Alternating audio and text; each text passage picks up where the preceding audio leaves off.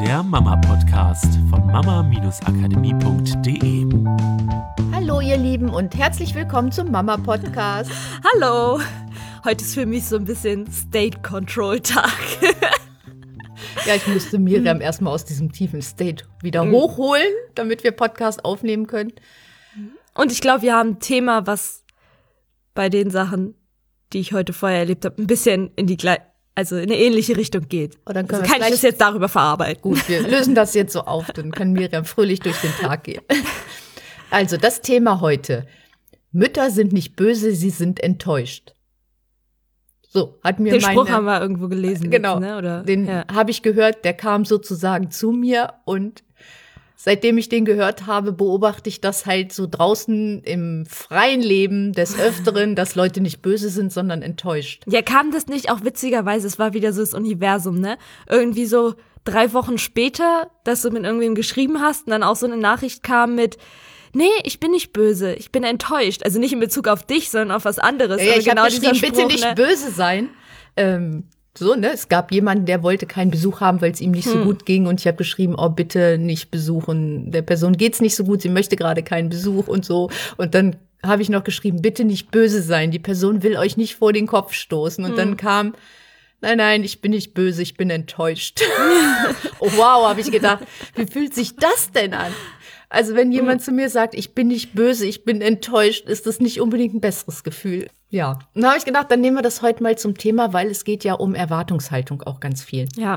Und zwar ist es ja also gefühlt so, die Person, wenn ich jetzt das Thema nochmal auf, also die, dieses Beispiel hm. nochmal aufgreife, hat sich ja vorgestellt, die Person zu besuchen und ja, kurz eine schöne Zeit zu verbringen oder dem anderen Menschen gute Gefühle zu machen oder auch für sich zu sehen, geht's der Person jetzt vielleicht doch schon ein bisschen besser oder so. Es war ja doch schon mit so einem Herzen, ich möchte die Person besuchen. Und es war auch eine Erwartungshaltung da, nämlich ich kann diese Person besuchen. Es gab in dem Moment in dem Kopf keine andere Vorstellung hm. davon. Ja, ich denke es war so klar, ja. dass, dass man zu Besuch hm. dahin fährt ins Krankenhaus und gucken kann, wie es hm. der Person geht. Und es ist ja nicht nur eine Erwartungshaltung im Sinne von so und so wird die Situation sein, sondern auch eine Erwartungshaltung an die andere genau. Person genau. im Sinne von ich erwarte von dieser anderen Person, dass sie genauso gerne von mir besucht werden möchte, wie ich sie besuchen will.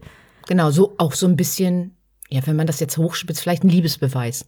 Also sie will mich ja gerne sehen, weil sie hm. hat mich ja lieb. Ich bin ja, was weiß ich, eine wichtige ja. Person in dem Leben und ist doch klar, dann tue ich der Person doch auch gut. Da war eine Menge, eine ganze Menge Erwartungshaltung ja. sicherlich da. Nur Erwartungshaltung ist ja auch immer eng verbunden mit so einem ich ich erwarte, dass sich eine Person so verhält, wie es nach meinen Vorstellungen richtig wäre für mich oder auch für den anderen, aber ich bin der Meinung, dass das für den anderen richtig wäre und nicht Ganz egal, was eine andere Person entscheidet, ich akzeptiere das, weil diese Person wird schon ihre Gründe haben. Und besonders in Ausnahmesituationen einfach mal zu sagen, okay, da bin ich ein bisschen weniger wichtig und ich akzeptiere, was immer diese andere Person sagt und es ist kein Zeichen dafür, ob ich mehr oder weniger geliebt werde, sondern ich nehme einfach diese Erwartung weg von was ich von einer anderen Person erwarte, wie derjenige sich so zu verhalten hat. Das Geile ist ja, in dem Moment, wo ich von einer anderen Person nicht mehr erwarte, dass er oder sie sich auf eine bestimmte Art und Weise verhält, in dem Moment kann ich auch nicht mehr enttäuscht sein von der Person. Ja, und das Coole ist, wenn man das schon hört, wie Miriam das alles ausdrückt, kann man ja sehen, dass die Erwartung und die Enttäuschung in einem selber passiert. Also ich erwarte und ich bin enttäuscht. Ich gebe einer Sache eine Bedeutung. Hm. Ich habe die Nachricht genauso an andere Menschen geschrieben, die auch zu Besuch hinfahren wollten. Da kam kein Problem, kann ich verstehen. Wenn es mir nicht gut geht, würde ich auch niemanden mhm. sehen wollen. Es ist eine Bedeutung, die gegeben wird, die in den Personen selber entsteht. Das heißt, da sind wir wieder bei der Schuldsache. Wenn du enttäuscht bist von jemand anderem, dann ist es nicht die Schuld desjenigen, sondern du lässt es zu, dass du enttäuscht bist, weil du erwartet hast, dass sich derjenige nach deinen Vorstellungen verhält.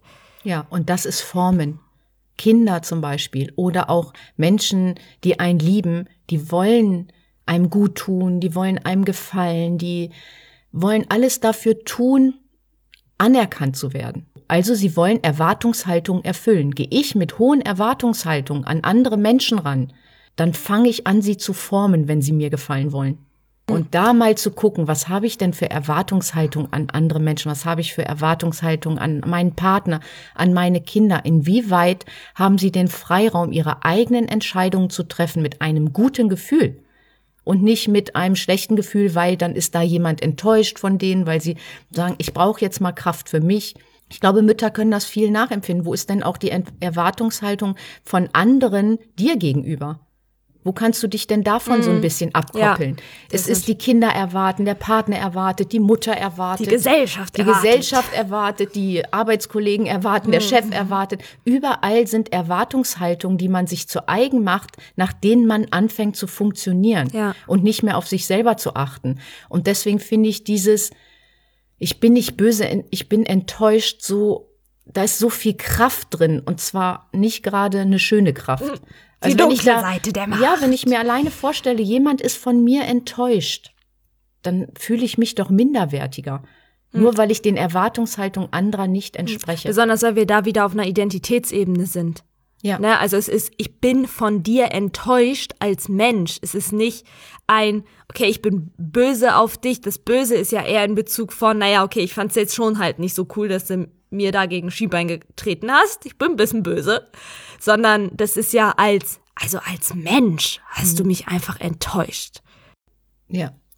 Haben wir denn eine schöne Aufgabe für die Woche, Miriam? Sei lieber böse, statt enttäuscht. Nein. Was ich denke, mach dir mal Erwartungshaltung bewusst. Was glaubst du, das entsteht mhm. ja auch in deinem Kopf, was andere von dir erwarten, wo kannst du dich davon so ein bisschen abkoppeln und wieder dahin gehen, wer du sein möchtest, ähm, was du selber vielleicht auch von dir erwartest. Mhm. Einfach mal zu gucken, wie kann ich mich davon abkoppeln und wieder ein bisschen zu mir selber finden. Ja, dir bewusst machen, dass diese Erwartung in den anderen Menschen passiert und auch die Enttäuschung in den anderen Menschen passiert und nicht nichts mit dir zu tun hat. Ja, und auch, wo hast du denn Erwartungshaltung an deine Kinder, an deinen Partner, an Arbeitskollegen oder sowas? Wo kannst du die Erwartungshaltung mhm. einfach mal ein bisschen zurückschrauben, weil die Enttäuschung ja auch in dir dann ist, ja. wenn die Erwartungshaltung nicht erfüllt wird. Ja. Und es ist deine Erwartungshaltung. Wo kannst du die zurücknehmen? Wo kannst du ein großes Herz machen? Wo kannst du den anderen Menschen ihr Leben und ihre Entscheidungen mhm. lassen?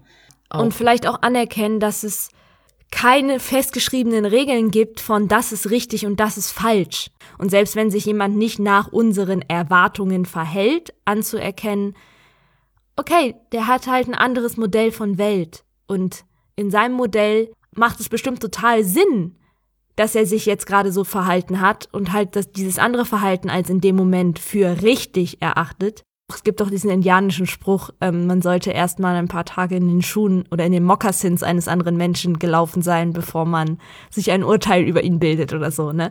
Ja, und es geht darum, macht ein großes Herz. Es geht immer darum, dass es dir gut geht. Es geht immer darum, dass es anderen gut geht. Und überleg mal, was willst du damit bewirken, wenn du etwas, so etwas sagst wie, ich bin böse auf dich oder ich bin enttäuscht von dir. Was willst du in dem Moment bewirken? Du bewirkst im Prinzip, dass es der anderen Person schlecht geht. Ist das wirklich die Intention, mit der du in ein Gespräch starten mhm. möchtest oder mit der du eine Situation lösen möchtest? Ja, also dann eine wunderschöne Woche befreit von Erwartungen. Erwartungshaltungen. genau. Cool, das macht ganz, ganz viel Freiheit, glaube ich. Glaube ich auch. Ja, wenn dir der Podcast gefällt, dann teil uns doch, empfiehl uns weiter, gib uns viele, viele Sterne auf iTunes oder schreib uns eine wunderschöne, liebe Bewertung. Wir freuen uns immer über liebe Worte.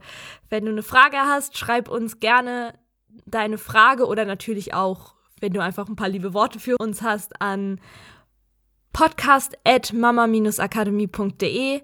Und wir haben noch ein kurzes PS heute. Und zwar brauchen wir deine Hilfe. Wir sind gerade dabei, dadurch, dass wir ja auch viel Produkte entwickeln und ähm, wollen ja auch, dass wenn wir Produkte entwickeln, die Produkte genau für dich sind, dass sie dir weiterhelfen, dein Familienleben so genial und unfassbar schön wie möglich zu gestalten. Und da wir wissen, dass das halt für jeden anders ist, ähm, sind wir gerade dabei, so eine Umfrage zu machen, was denn eigentlich die Themen sind, die so für euch Mütter am wichtigsten sind, wo ihr gerne mehr drüber lernen würdet oder wo ihr das Gefühl habt, da könntet ihr noch ein bisschen Hilfe gebrauchen. Und deswegen haben wir eine Umfrage erstellt äh, und wir würden den Link dazu auf unserer Internetseite posten unter dieser Podcast-Folge in den Show Notes und auch in den Show Notes auf Podigy in dem Blog und bei Facebook, denke ich mal, packen wir den auch einfach mit rein in die Kommentare oder so.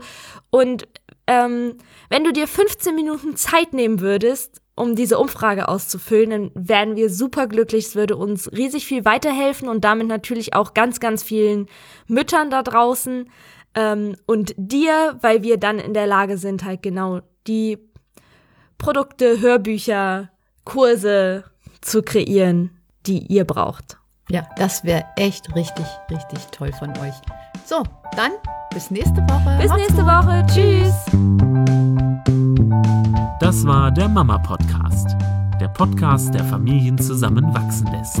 Mehr zu uns unter mama-akademie.de.